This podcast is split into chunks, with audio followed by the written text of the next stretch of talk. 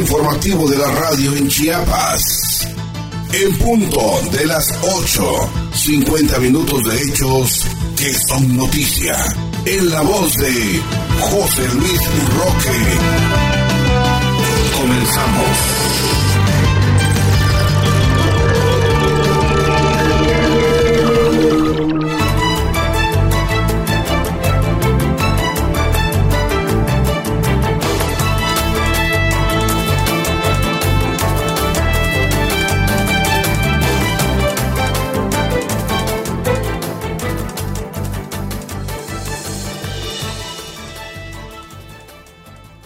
Tal amigos? ¿Cómo están? Muy buenos días. Les saluda José Luis Roque en ese domingo 3 de julio del año 2022. Estamos hasta estos instantes a 21 grados Celsius, parcialmente nublado en la capital de Chiapas. En el ámbito informativo, permita usted comentarle que el gobernador del estado inaugura instalaciones de la Fiscalía eh, del Distrito Norte y Comandancia Regional. Rutilio Escandón Cadenas inauguró la reconversión del Hospital General allá en Reforma. Firma convenio titular de la Secretaría de Obras Públicas Ángel Torres y Comité Coordinador del Sistema Anticorrupción. Transportistas allá en Tonalá pudieran hacer marchas, están más puestos que nunca. Desmienten aportación del ayuntamiento allá en Tonalá. Evalúan prospectos a medalla Rosario Castellanos. El día de ayer fallece la actriz Susana Dos Amantes a los 74 años.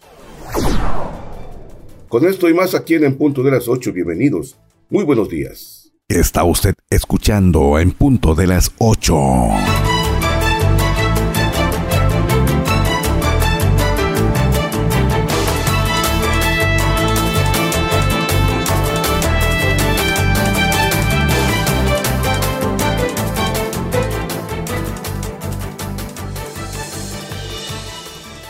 Bueno, pues en el ámbito informativo en este domingo, gracias por permitirnos acompañarle en donde quiera que usted se encuentra, en donde quiera que la señal llega a través de su frecuencia natural, 94.7 y a través de las redes sociales. El gobernador Rutilio Escanón Cadenas inauguró las instalaciones de la Fiscalía General de Distrito Norte y Comandancia Regional en el municipio de Reforma, donde destacó que en Chiapas se fortalece la prevención del delito, la seguridad pública y la Administración de Justicia. De esto nos informa nuestro compañero Antonio Velasco.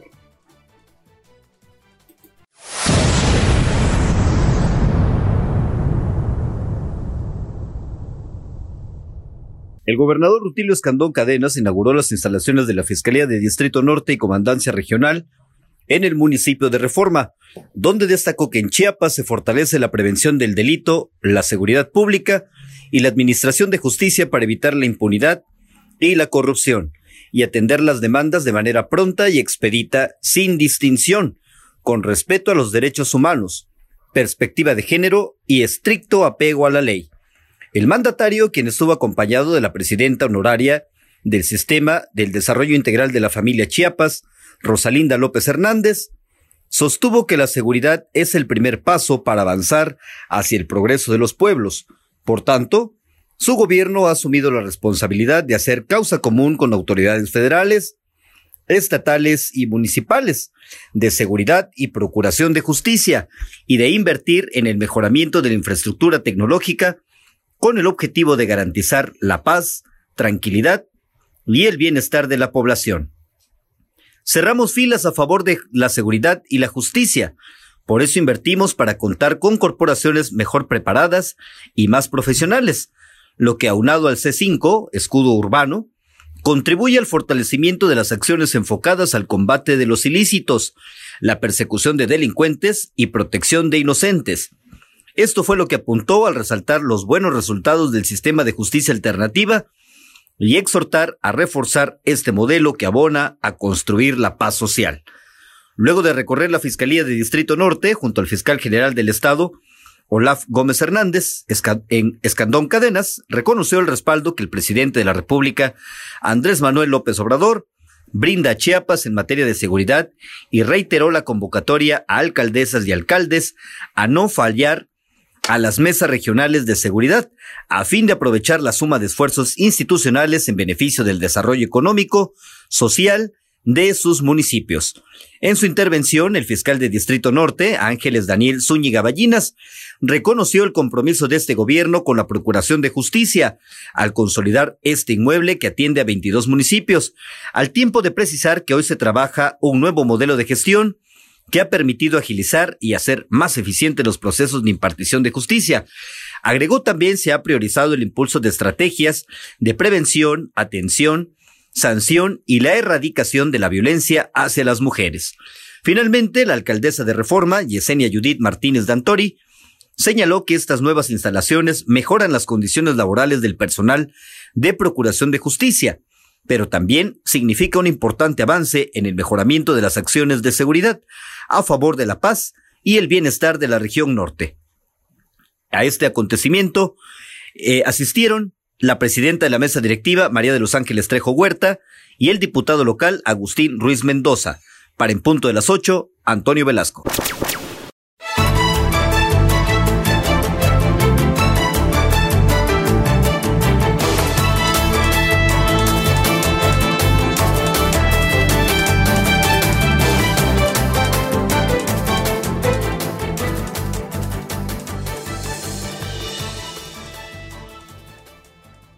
En el mismo rubro, allá en Reforma, el gobernador Rutilio Escandón Cadenas inauguró la reconversión del Hospital General de ese lugar y allí expresó que se satisface porque a cuatro años del triunfo electoral democrático y tres años y medio de su gobierno,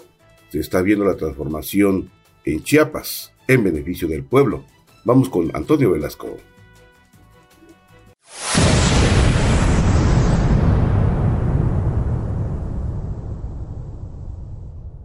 Al inaugurar la reconversión del Hospital General de Reforma, el gobernador Rutilio Escandón Cadenas expresó su satisfacción porque a cuatro años del triunfo electoral democrático y tres años y medio de gobierno, se está viendo la transformación de Chiapas en beneficio del pueblo, sobre todo en materia de salud. Junto a la presidenta honoraria del sistema DIF Chiapas, Rosalinda López Hernández, el mandatario señaló que este nosocomio cuenta con infraestructura y equipamiento de primera, para que la gente de reforma, así como las y los trabajadores de la, salud, tengan espacios dignos para recibir y brindar servicios eficientes y oportunos. Dejó en claro que este hospital busca prevenir enfermedades, cuidar la salud y salvar vidas de manera gratuita. Este tramo que nos queda de gobierno seguiremos invirtiendo el presupuesto público para sacar adelante las expectativas de Chiapas. Con esta obra llevamos ya 531 hospitales y clínicas rehabilitadas, ampliadas, reconvertidas o con mantenimiento en toda la entidad. No descansaremos hasta no tener las 1090 unidades médicas en buenas condiciones, como lo merece Chiapas. El sueño y la esperanza que teníamos se hace realidad. Esto fue lo que apuntó el gobernador del estado Rutino Escandón. En su intervención, el secretario de Salud, José Manuel Cruz Castellanos, informó que además de la reconversión integral de este centro de salud, se fortalece con el área de terapia intensiva y el segundo banco de sangre más importante en el estado, con lo que mejora la capacidad resolutiva de primer y segundo nivel de atención y se evita que las personas tengan que trasladarse a otros municipios para recibir atención especializada. Luego de precisar que atrás quedaron las simulaciones y que ahora más que nunca se trabaja con la única misión de lograr la transformación del sistema de salud en todas las regiones de Chiapas, Cruz Castellanos agradeció la labor profesional y humana que el personal de salud y las autoridades han realizado para proteger a la población ante el COVID-19. El director del Hospital General de Reforma, Ángel Jiménez Inchaustegui, dijo ser testigo de los resultados de la actual administración, en la cual se hace uso de los recursos públicos en el verdadero fortalecimiento del sector salud del Estado. Manifestó que la reconversión significó, significó un proceso de transformación para mejorar el rendimiento y la calidad de los servicios de salud, por lo que agradeció el apoyo de las autoridades. Tras resaltar la labor del mandatario estatal por llegar a todos los rincones de la entidad, la alcaldesa de Reforma, Yesenia Judith Martínez Dantori, reconoció al gobierno de Chiapas por la obra y enfatizó que la remodelación del hospital es un claro ejemplo de cómo se hace justicia social para los municipios que en administraciones pasadas estuvieron en el abandono Cabe mencionar que este hospital general de 30 camas ofrece los servicios de consulta externa, medicina preventiva, imagenología, hospitalización, quirófano, banco de sangre, urgencia y farmacia. Asistieron el comandante de la 14 Zona Naval, sede Puerto Chiapas, José Manuel Gildo Romero, el comandante de la séptima región militar, Armando Montaño Ponce, el director general del ISTECH, Marco Antonio Ordóñez Juárez, la jefa del Distrito de Salud número 5 Pichucalco, Esther Gómez Jiménez, el comisionado estatal de conciliación y arbitraje médico de Chiapas, Ariosto Coutinho Niño, la directora del Centro Estatal de Transplantes, Cristel Dávalos Barrientos, el encargado de la dirección del Centro Regional de Alta Especialidad, Rafael Eberto Guillén, el diputado local Agustín Ruiz Mendoza y el presidente municipal de Juárez, Óscar Serra Cantoral. Para en punto de las ocho, Antonio Velasco.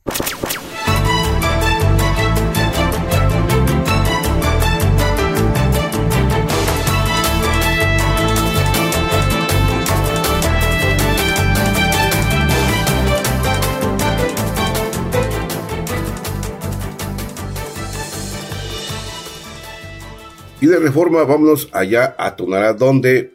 de acuerdo a la información de Edgar Castillo, fíjese usted que por motivo de no aplicar la ley, la Secretaría de Movilidad y Transporte en Chiapas, que preside Aquiles Espinosa García,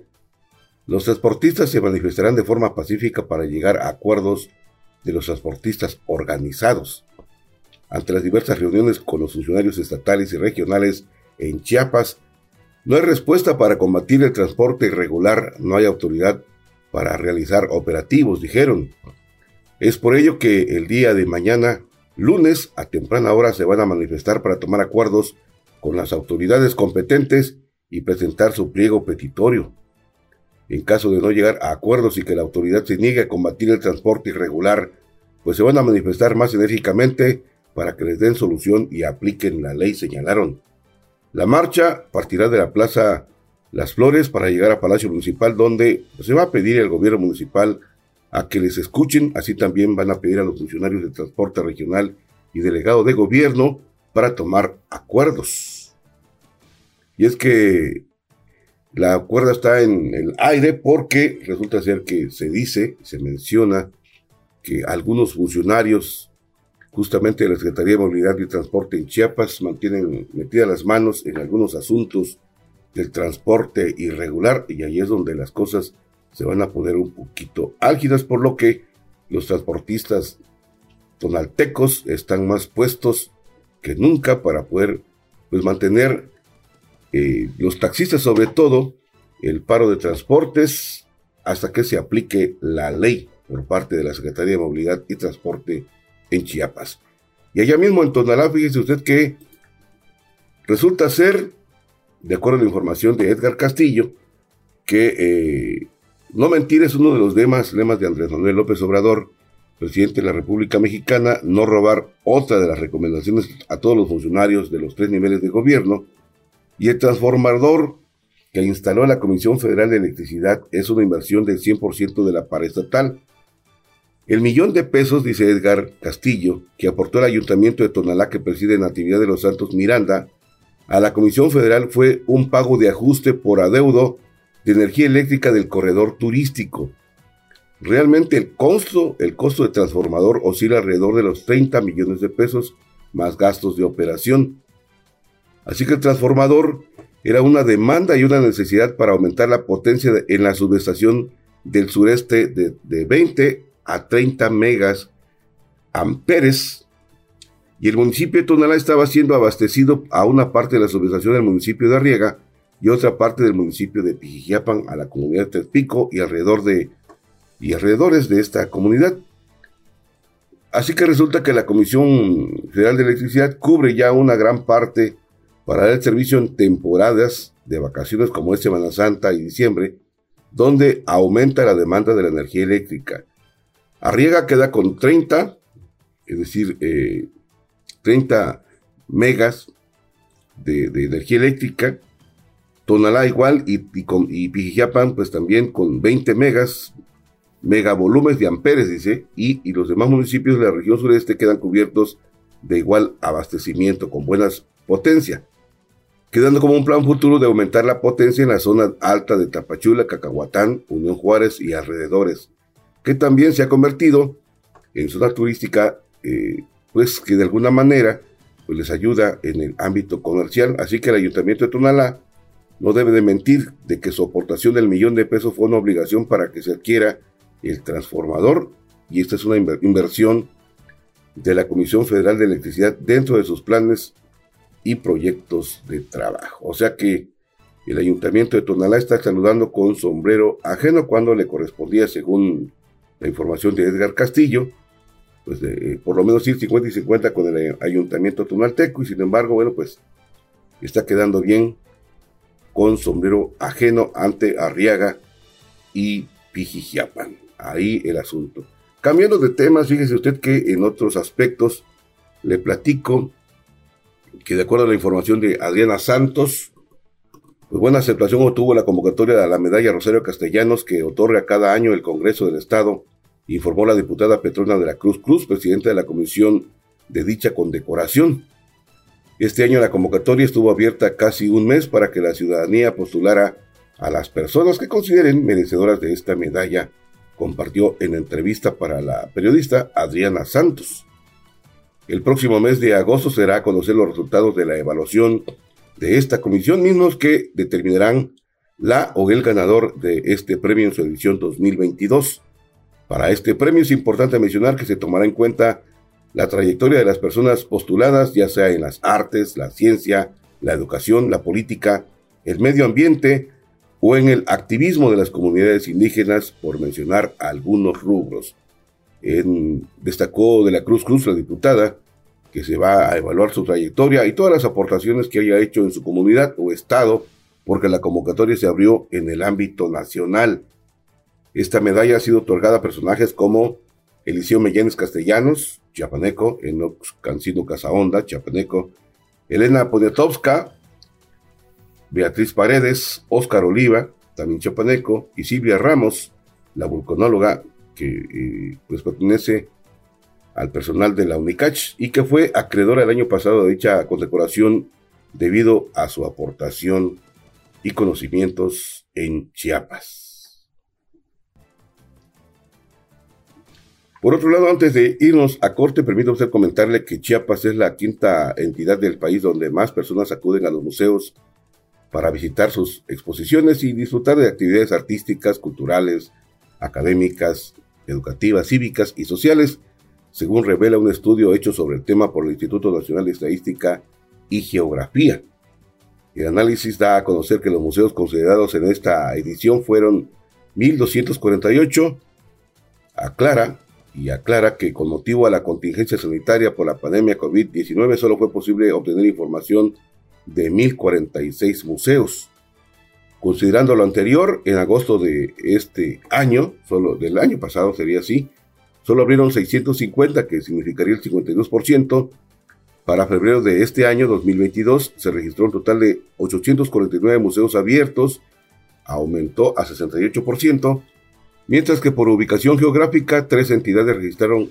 menos de 20 recintos, se registraron de 20 a 29, otras seis entidades son sede de 40 a 44 museos y los siete estados restantes eh, concentran pues más del 45% de recintos. Dice usted que, eh, de acuerdo a la información del INEGI, el reporte aclara que en el 2021 las tres temáticas principales de los museos fueron historia, con un 45.6%, eh, arte, 24.5%, y arqueología, con 19.4%. Y señala que los museos reportaron una afluencia de 16.4 millones de visitantes, es decir, 3.7 millones más que el año previo, y las entidades federativas con mayor captación de visitantes fueron Ciudad de México con 4.7 millones en 139 museos y Nuevo León con 3.1 millones en 37 museos. Por día correspondería a 31.2% de los museos, manifestó pues que la capacidad para atender hasta 100 visitantes 42.7 de 101 a 500, 12.2%, y de 501 a 1000, y eh, correspondería a 13.7%, reportó capacidad superior a mil visitantes diarios. El resto, pues no especifica cuántos visitantes recibieron durante el 2021. Dice usted que eh, sobre sus características el documento subraya que el 85.9% de los museos ofrece visitas guiadas y 45.5% proporciona actividades artísticas y culturales y detalla que el 38.1% de estos pues declaró disponer de infraestructura para personas con discapacidad y 29.4% cuenta con servicio de Wi-Fi, de Internet libre para sus visitantes. Eh, respecto a, la reforma en que se administra estos espacios, se da a conocer que el 70.8% contó con recursos públicos para su operación, 37.3% eh, con recursos de origen municipal, 34.7% estatal y 28.0% del ámbito federal el 12.6% operó con recursos privados, 5.3% con recursos mixtos y 11.3% con recursos autogenerados. Vamos con Antonio Velasco.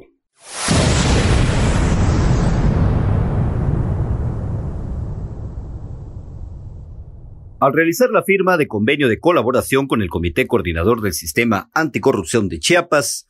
el secretario de Obras Públicas del Estado, Ángel Torres, destacó que esto es una muestra más del cumplimiento de las instrucciones del gobernador Rutilio Escandón Cadenas de desterrar viejos vicios como la corrupción y la impunidad en todas sus modalidades. En este marco, Ángel Torres sostuvo que la fiscalización es un elemento de apoyo muy importante para hacer las cosas bien, con honestidad, transparencia y responsabilidad, porque los resultados son muy buenos cuando se trabaja con voluntad, haciendo equipo con cuentas claras en la construcción de un Chiapas sin, corrupción, expresó Ángel Torres. Apuntó que la obra pública es un tema que se mantiene en constante escrutinio público, por lo que se requiere de un gran equipo de trabajo, de hombres y mujeres comprometidos como esta dependencia donde dijo, hacemos nuestro mayor esfuerzo en el proceso de contratación, adquisición, licitación, programación, planeación, supervisión, entre otros temas. Durante su participación, el presidente del Sistema Anticorrupción de Chiapas y del Comité Coordinador,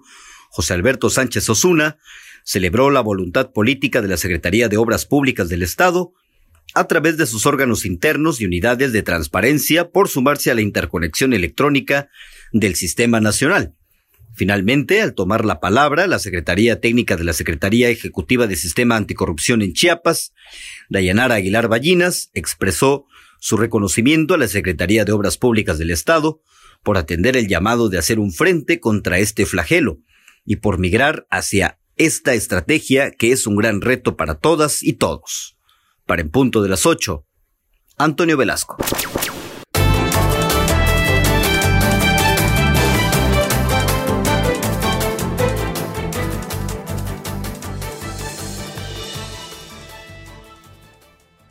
Gracias por permanecer con nosotros aquí en, en punto de las 8. José Luis que frente a estos micrófonos, como todos los fines de semana, le saluda. Y fíjese usted que en el marco del sistema estatal para eh, la protección civil se llevó a cabo la reunión virtual y presencial de la 18 sesión del Comité Estatal de Emergencias en el objetivo de presentar las estrategias de preparación, reducción de riesgos y fuerza de tarea del Programa Estatal Vacaciones de Verano 2022 y consta que se está haciendo con tiempo y casi casi a, a 20 días de que inicien las vacaciones de verano. Y es que el programa tiene la finalidad de salvaguardar la vida de habitantes y turistas a través de medidas preventivas y atención oportuna ante cualquier emergencia que surja en la temporada vacacional. Así lo enfatizó el secretario de Protección Civil del Estado de Chiapas, Luis Manuel García Moreno. Cabe destacar que cumpliendo con la construcción y la instrucción del gobernador Rutilio Escandón Cadenas, la Secretaría de Protección Civil Estatal mantiene acciones de prevención y reducción de riesgos en centros ecoturísticos. Entre las acciones que se realizan se encuentran visita de inspección, recomendación de seguridad, conformación de unidad interna de protección civil, elaboración del programa interno, capacitación a brigadistas y elementos de limpieza. En cuanto a la fuerza de tarea, se menciona que se tendrán más de 3.900 elementos de las dependencias estatales y federales, 414 eh, vehículos, más de 130 ambulancias y 30 lanchas, así como cuatro aeronaves de la Dirección de Rescate Aéreo de Protección Civil. La Secretaría de Turismo Estatal informó que se instalarán 40 módulos en el operativo eh, vacacional verano 2022 del 30 de julio al 28 de agosto, de los cuales 19 serán permanentes y 21 temporales, todo esto en coordinación con los ayuntamientos correspondientes. En lo que respecta a las Secretarías de Seguridad y Protección Ciudadana, dio a conocer que a través de la Policía Estatal de Tránsito se establecerán módulos de información, orientación y auxilio a visitantes de los centros turísticos y usuarios en carreteras y caminos mediante el programa Tu Ángel Azul. Cabe destacar que la Secretaría de Salud está, eh, Estatal pues, se encuentra en la difusión de la campaña contra el COVID-19, no a la vulnerabilidad es el lema y en la cual se promueve el uso de cubrebocas y otras medidas sanitarias en la temporada. Por su parte, la Secretaría de la Defensa Nacional, la SEDENA y la Secretaría de Marina, la CEMAR, se sumaron a reforzar medidas preventivas, así como activar sus respectivos planes de atención a la población ante una posible emergencia o contingencia.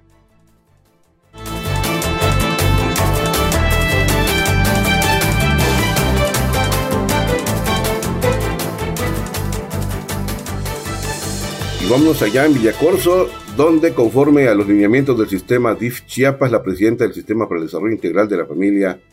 Municipal de Villacorso, Anayeli Padilla Urbina, realizó la entrega de insumos del programa alimentario Barriguita Llena Corazón Contento de Regreso a Casa en beneficio de 265 escuelas de todo el municipio. Acompañada de la síndico municipal, regidores y funcionarios municipales, la presidenta municipal del DIF realizó la entrega de paquetes alimentarios de forma simbólica a padres de los comités de desayunos de las diferentes instituciones educativas beneficiadas con este programa gubernamental. Con este programa de alimentación integral materno-infantil también se benefició a 229 mujeres embarazadas en periodo de lactancia, niños y niñas de 6 meses a 2 años de nacidos y niñas y niños de 5 a 11 meses no escolarizados. Con la entrega de estos insumos, se benefician niños de las diferentes escuelas de todo el municipio que consta de productos de la canasta básica que serán distribuidos de forma equitativa a cada beneficiario. La presidenta honoraria del DIF municipal agradeció al gobernador Rutilio Escandón Cadenas y a su esposa Rosalinda López Hernández, presidenta del DIF Chiapas, para enviar pues, estos apoyos alimentarios de, que mucho beneficia a los niños y niñas de las diferentes escuelas de Villacorso. Destacó que su esposo, Robertoni Orozco Aguilar, y ella promueven estos apoyos alimentarios para que verdaderamente lleguen a los niños y sean entregados mano a mano y de forma equitativa y directa a todos los beneficiarios. Dijo que los comités pues, de padres de familia de las escuelas beneficiadas con este programa institucional deben de hacer buen uso del mismo y distribuirlo responsablemente para poder así tener a niños sanos y familias tranquilas. Los beneficiados agradecieron al presidente municipal y a la presidenta del DIF Chiapas por la entrega de estos insumos, toda vez que pues están siendo beneficiados a todos los sectores como nunca antes sin distingo de colores partidistas. Durante la entrega de insumos se realizó también una exposición sobre la forma de preparación de alimentos a base de la canasta básica. Y en otros aspectos le platico en el ámbito educativo que con el objetivo de garantizar que las mujeres y los hombres eh, accedan a las mismas condiciones, posibilidades y oportunidades de los bienes y servicios públicos, así como a programas y beneficios institucionales, el Colegio de Bachilleres de Chiapas instaló la unidad de enlace de igualdad y género en las coordinaciones de zona. De esto nos informa nuestro compañero Antonio Velasco.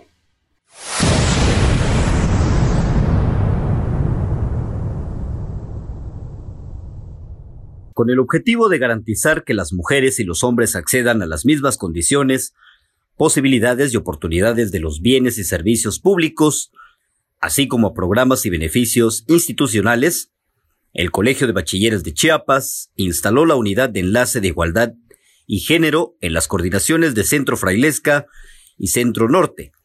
En este sentido, el titular del Colegio de Bachilleres de Chiapas, Jorge Luis Escandón Hernández,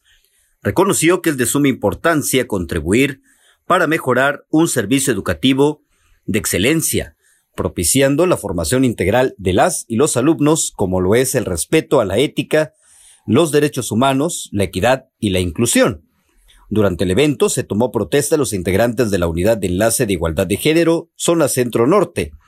Aida Guadalupe Jiménez, SESMA, titular de la Unidad de Enlace de Igualdad de Género, Brenda Roxana Jiménez Reyes, responsable de la institucionalización, gestión pública y cultura institucional, y Mirna Guadalupe Insunza Santos, responsable de presupuestos públicos, estadísticos, monitoreo y evaluación. Mientras que por la zona centro frailesca, Ángel Efraín Gómez Velasco, titular de la Unidad de Enlace de Igualdad de Género, Magda Teresa González Aguilar, responsable de la institucionalización, gestión pública y cultura institucional, y Javier Uriel Lara Merlín, responsable de presupuestos públicos, estadísticos, monitoreo y evaluación. Cabe mencionar que con la instalación de las unidades de enlace, se beneficiarán a casi 21 mil estudiantes de 62 centros escolares del Colegio de Bachilleres, por lo que es de suma importancia continuar fomentando los principios y valores que fortalezcan esta cultura para combatir las conductas discriminatorias. Para en punto de las 8, Antonio Velasco.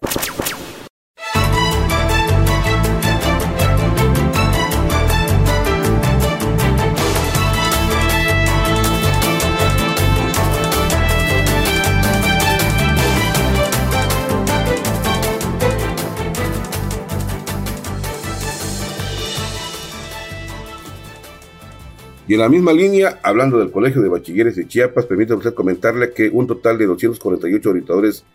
escolares de diversos planteles de las nueve zonas acudieron a cursos para el mejoramiento de la práctica docente. De esto nos informa nuestro compañero Antonio Velasco.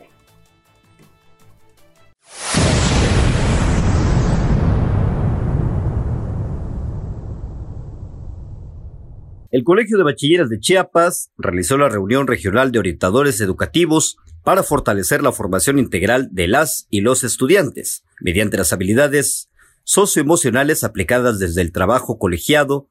y en fundamento a la nueva escuela mexicana y la propuesta de rediseño al marco curricular. Jorge Luis Escandón Hernández, director general del Colegio de Bachilleres de Chiapas, señaló que la prioridad de esta administración es atender la cobertura de los servicios y actividades extracurriculares y complementarias, así como realizar reuniones regionales para evaluar el desempeño y asesoría de los orientadores escolares de los centros educativos. En este marco, Escandón Hernández destacó la importancia de conjuntar experiencias y analizar resultados obtenidos de la implementación de actividades para fortalecer el servicio y acompañamiento a través de la orientación escolar en los 128 planteles escolarizados y los 210 en SAT. Por su parte, Citlali del Rosario Estrada Gutiérrez, jefa del Departamento de Orientación Escolar del Colegio de Bachilleres de Chiapas, destacó que se continuarán realizando reuniones regionales, en donde se llevarán a cabo mesas de trabajo con los nueve enlaces de cada zona, a fin de analizar el impacto y resultados que tienen las actividades que se trabajan en las cuatro áreas de atención, institucional, vocacional, escolar y socioemocional. Para en punto de las 8, Antonio Velasco.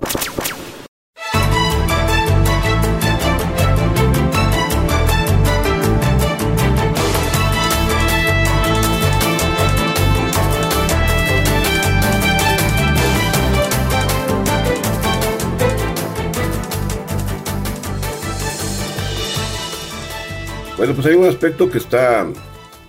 llamando la atención en el ámbito de la salud en Chiapas. Y es que fíjese usted que en las últimas 24 horas, de acuerdo a la información de la Secretaría de Salud, Chiapas tiene un aumento de nuevos casos de COVID en los municipios de Tuxtla Gutiérrez, Cintalapa, San Cristóbal de las Casas, Acala, Chilón, Palenque, Tonalá y Totolapa. La buena noticia es que por el momento pues no se han notificado defunciones por esta enfermedad respiratoria. Sin embargo, hay que reconocer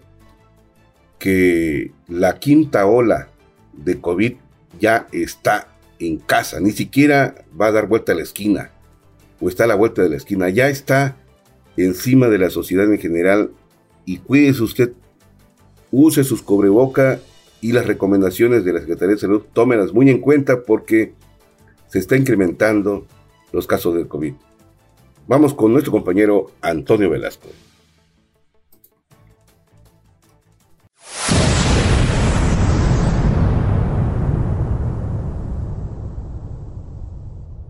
En las últimas 24 horas, Chiapas registró 36 casos nuevos de COVID-19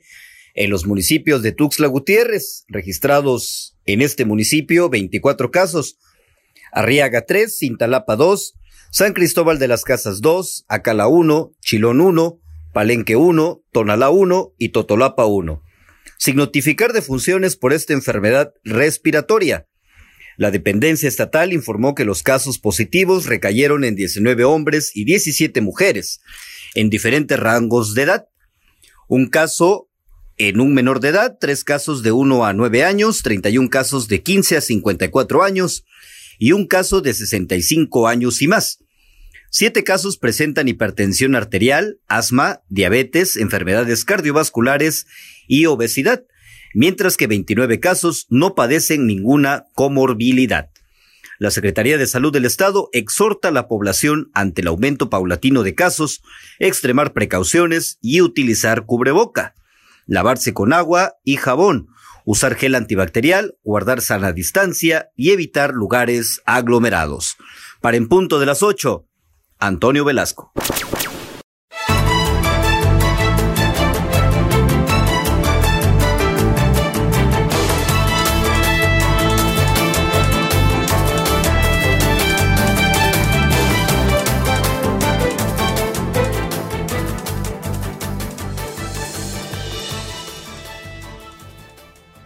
Y en este mismo, ámbito de la salud, permítame usted comentarle que las subrogaciones para estudios clínicos en personas con algún padecimiento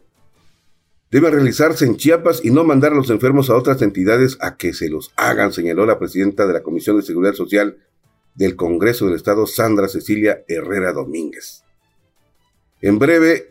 pues en un breve análisis sobre la situación, la legisladora calificó como inconcebible que pacientes con una consulta externa deban esperar varios meses para que puedan ver una segunda ocasión y menos cuando el enfermo padezca pues un mal terminal. ¿Dónde está entonces la citada calidad de salud? pregunta la diputada. Hizo un llamado a las instancias de salud federal y estatal de Chiapas, como el Instituto Mexicano del Seguro Social, el Instituto de Seguridad Social al servicio de los trabajadores del Estado, el Instituto de Seguridad Social del Estado de Chiapas, el ISTECH, a hacer bien su trabajo, que se dejen de andar dando vueltas y dando brincos estando el piso, tan parejo. Señaló que en un sinnúmero de derechohabientes de estos organismos médicos manifiestan cotidianamente las dificultades a las que se enfrentan al acudir a pedir algún servicio médico. Es preciso que las autoridades otorguen la atención debida, demostrar que en Chiapas pues hay transformación y pareciera que estas dependencias de salud están mostrando lo contrario. La diputada, en este caso Sandra Cecilia Herrera Domínguez, pues calificó como urgente eliminar cualquier forma de discriminación o malos tratos y aspectos burocráticos a los derechohabientes y lograr que los requisitos que deban cumplirse sean mínimos para que accedan a un cuidado médico digno. Dice la diputada, no queremos más plazos largos para que tengan una cita y que les den medicamentos con prontitud porque algunas instituciones carecen de medicamentos, aunque el secretario de Salud diga lo contrario. En este sentido, la legisladora del Partido Redes Sociales Progresistas criticó que sea una condición para los familiares de un enfermo que va a ser internado quirúrgicamente que deban donar unidades de sangre cuando hay quirófanos que pueden ser usados ante cualquier emergencia, sostuvo. Y ese es otro detalle. Si no hay eh, sangre, los hospitales, los responsables de los hospitales, no atienden a los enfermos. Es otra condición que viola la garantía y los derechos de los derechohabientes. Y tiene razón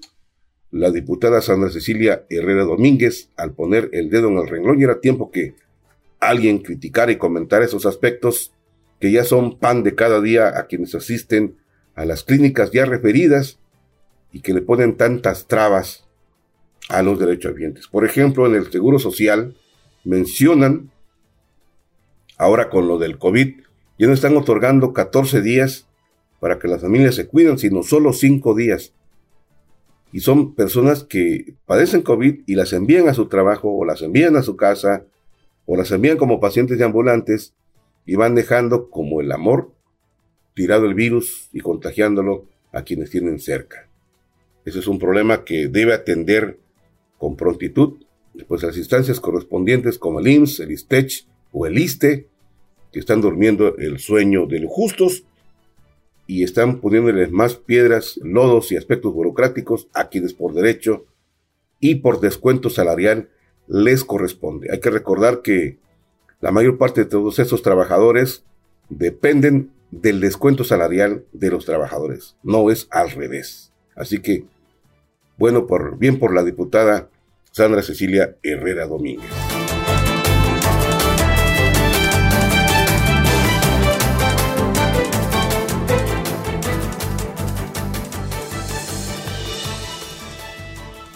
Y hablando de salud, de acuerdo a la información de Daniel García,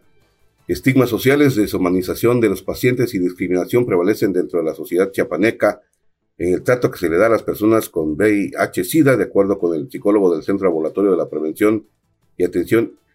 en SIDA y Infecciones de Transmisión Sexual, la COPATSIS, Gilberto Fabio Ocaña Espinosa. El papel de la consejería es fundamental para educar a la población, así como pues una base de apoyo para las personas con este padecimiento.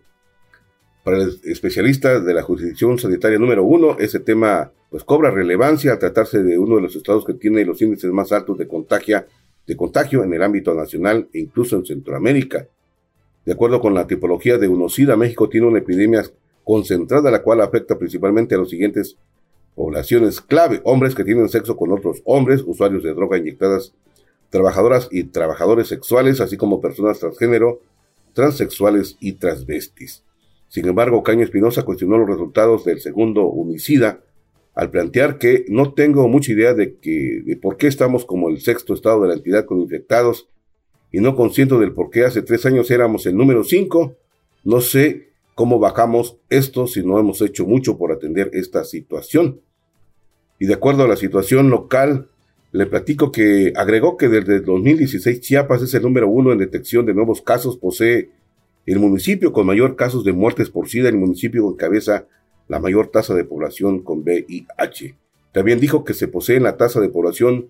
con el mayor número de mutaciones de virus. El porcentaje de Chiapas es tan alto que solo se compara con el de Centroamérica.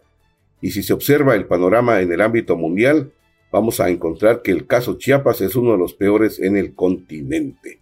Así de fuerte el asunto y es que ante estas dimensiones destacó que es vital educar a la sociedad e incidir en órganos de salud sobre cómo hablar de VIH-Sida, ya que la intención es modificar los estigmas y actos de discriminación. Para el especialista del Instituto de Salud, la clave es el manejo de la información y el papel de los consejeros, agregando que al hablar de VIH siempre hay dos perspectivas, una educativa y otra clínica basada en los riesgos. Y dice él textualmente, siento que más que informar y trabajar con miedo, lo importante es saber dónde estamos parados como médicos, así lo expresó. Y es que, eh, si bien destacó que para ser consejero no hay una especialidad como tal, se le denomina con ese término a las personas que están dedicadas en forma específica a la educación, prevención y cambios de hábito en la sociedad. Puntualizó que con el papel pilar en la población la intención educativa es eliminar poco a poco pues las prácticas segregadoras y empezar con un buen camino. En su caso recuerda hace muchos años cuando trabajaba consejero y era consejero y le hablaban para ver a un paciente con VIH en el hospital y le llamaba la atención encontrar etiquetas que deshumanizaban a la persona en cuestión. Agregó que un buen manejo de información forja la sensibilidad como una herramienta la cual favorece la prevención y también encamina a la detección de estas y otras enfermedades de transmisión sexual. Cambiando de temas, de acuerdo a la información de Daniel García, la tormenta tropical Bonnie ingresó a la cuenca del Océano Pacífico Sur con un desplazamiento hacia el oeste a 24 kilómetros por hora y vientos sostenidos de 65 kilómetros por hora, por lo que se espera que el día de hoy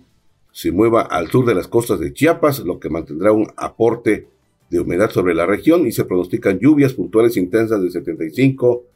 a 150 mililitros. De acuerdo con la Dirección de Meteorología de la Secretaría de Marina, se espera que esa tormenta tropical se desplace de forma paralela a las costas mexicanas debido a que las condiciones océano-atmosféricas pues son favorables para su intensificación.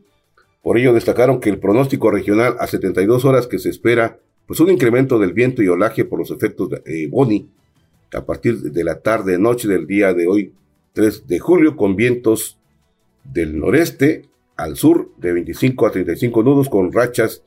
de 40 a 45 nudos y un oleaje de 8 a 12 pies sobre las costas de Chiapas. Por su parte, el Servicio Meteorológico Nacional destacó que esta tormenta tropical va a interactuar con un canal de baja presión en el sureste del Golfo de México, ocasionando chubascos y lluvias fuertes, acompañadas de descargas eléctricas en el sureste del territorio nacional. Las lluvias podrían originar incrementos en los niveles de ríos y arroyos, así como inundaciones y deslaves en zonas bajas de Chiapas, por lo que usted deberá tomar sus debidas precauciones y además destaca el comunicado, el cual detalla que las precipitaciones serán en el orden de los 75 a 150 mililitros, o milímetros en este caso. En conformidad con el meteorólogo de la delegación en Chiapas de la Comisión Nacional del Agua, Oscar Rascón, las lluvias podrían extenderse en gran parte del estado, sin embargo, en las regiones Istmo Costa, Soconusco, Sierra, Meseta Comiteca, Tulijá Norte y Mezcalapa, las lluvias podrían presentarse en formas puntuales e intensas. Según el aviso del ciclón tropical en el Océano Pacífico, a las 7 de, la noche serán cuando Boni se encuentre más cerca de territorios chapanecos a 345 kilómetros al sur de Boca de Pijijiapan y vientos de 85 a 100 kilómetros por hora. No obstante, sus bandas nubosas serán suficientes para que el día lunes se mantengan las condiciones de lluvias fuertes e intensas sobre la región. Será hasta el día miércoles cuando Boni se localice al sur de las costas de Baja California Sur, dejando afectada pues las costas nacionales.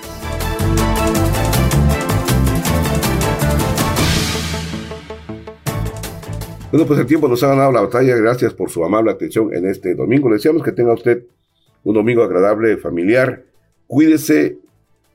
Ya la quinta, el quinto oleaje de COVID lo tenemos encima. Cuide su salud, use su mascarilla, cubre bocas, cámbielo frecuentemente, lávese las manos y mantenga su sana distancia. Muchas gracias. Hasta la próxima.